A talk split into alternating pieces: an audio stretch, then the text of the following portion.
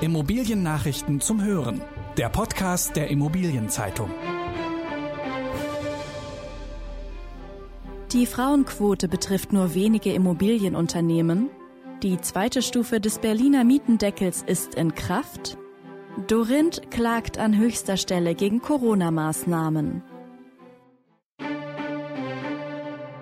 Diese Episode wird unterstützt von der PR- und Presseagentur Textschwester. Als Experte für strategische Lifestyle- und Immobilienkommunikation bündelt die Düsseldorfer Agentur Leistungen im Bereich Beratung, Contententwicklung und Medienkooperationen. Dabei lassen innovative Kommunikationsansätze immer wieder Brücken zwischen Marken, Formaten und Branchen entstehen. Die Frauenquote betrifft nur wenige Unternehmen. Die Frauenquote in den Unternehmensvorständen kommt, auch in der Immobilienwirtschaft.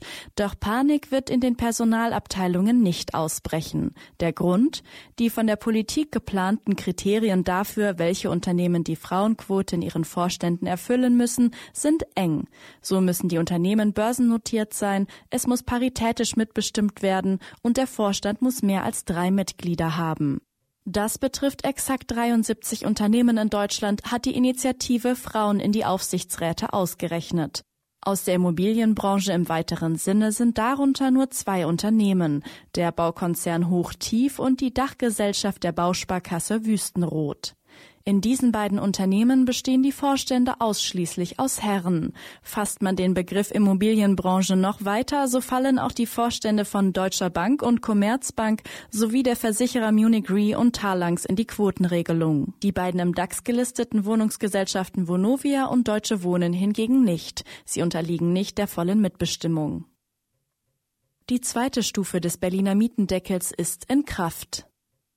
In Berlin ist die zweite Stufe des Mietendeckels in Kraft getreten. Damit sind Vermieter verpflichtet, überhöhte Wohnungsmieten abzusenken. Wie viele der insgesamt etwa 1,5 Millionen Wohnungen das betrifft, darüber gehen die Zahlen auseinander. Der Berliner Senatsverwaltung für Wohnen zufolge müssen für rund 340.000 Einheiten die Mieten gesenkt werden. Die Beratungsgesellschaft F&B liegt mit ihrer Schätzung von gut einer halben Million Wohnungen deutlich darüber. F&B zufolge könnten diese Haushalte rein rechnerisch im Schnitt bis zu 40 Euro pro Monat an Miete sparen. Von der Pflicht zur Absenkung der Miete sind auch alle landeseigenen Wohnungsgesellschaften betroffen. Sie müssen bei rund 28.000 Einheiten die Mieten senken.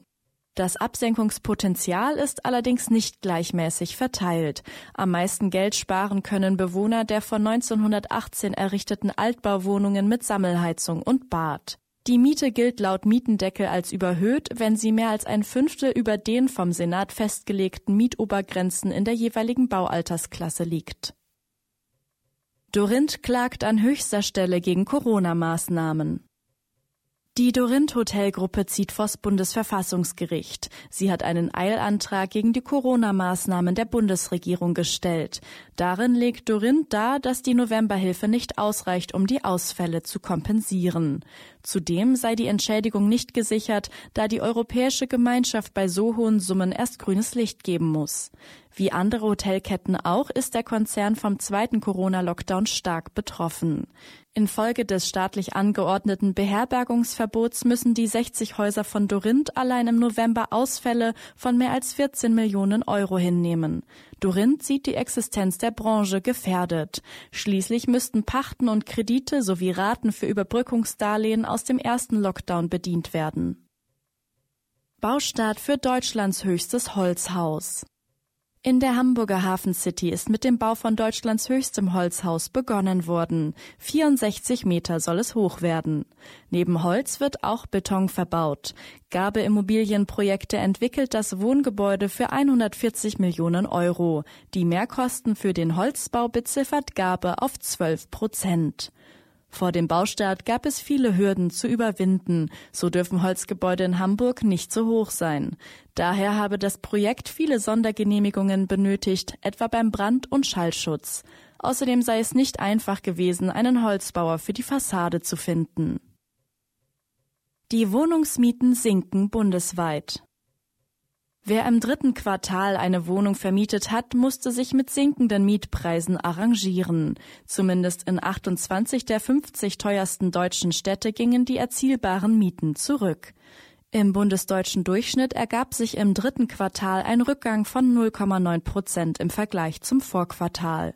Das ergab eine Untersuchung des Hamburger Instituts F und B. Auf die ersten neun Monate des Jahres gesehen blieben die Mieten stabil. Nur durch die staatlichen Unterstützungen im Lockdown sei ein stärkerer Rückgang abgewendet worden. Die Zeit der im Bundesdurchschnitt exorbitanten Mietensteigerungen sind F und B zufolge jedoch endgültig vorbei. Großfusion im deutschen Möbelhandel ist perfekt. Der Möbelhändler XXX Lutz kann mit der Tessner Gruppe fusionieren. Dafür hat das Bundeskartellamt grünes Licht gegeben. Mit dem Zusammenschluss entsteht der größte Möbelanbieter Deutschlands mit dann 355 Standorten. Die österreichische XXX Lutz Gruppe kann über ihre deutsche Gesellschaft Mann Mobilia die Hälfte der Anteile an der Tessner Gruppe erwerben. XXX Lutz betreibt in Deutschland 200 Möbelhäuser. Zur Gruppe gehören unter anderem Poco, Mömax, Dodenhof und Zurbrüggen. Tessner betreibt 178 Standorte, unter anderem die Häuser Roller und Schulenburg. Das Bundeskartellamt hat allerdings zur Auflage gemacht, dass 23 Standorte abgegeben werden. Logistikpark P3 in Mörfelden ist komplett vermietet. Der Projektentwickler P3 Logistic Parks hat seinen Park in Mörfelden nahe Frankfurt jetzt komplett vermietet. Die zuletzt noch freien 33.000 Quadratmeter wird bald ein Logistikunternehmen nutzen.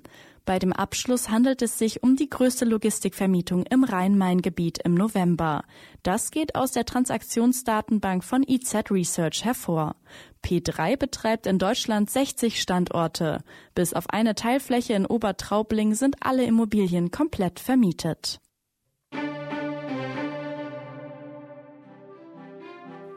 In der kommenden Folge informiert Sie der EZ-Podcast darüber, was es für die Bauwirtschaft bedeutet, wenn Städte Großprojekte wegen knapper Kassen verschieben oder streichen. Das waren die wichtigsten Schlagzeilen der Woche aus der Immobilienbranche. Redaktion Peter Dietz, Thorsten Kahl, Christine Rose und Lars Wiederhold. Alle News gibt es zum Nachlesen in der aktuellen Ausgabe der Immobilienzeitung. Jetzt 10 Euro sparen mit dem Schnupperabo. Mehr Infos unter iz.de slash Schnupperabo.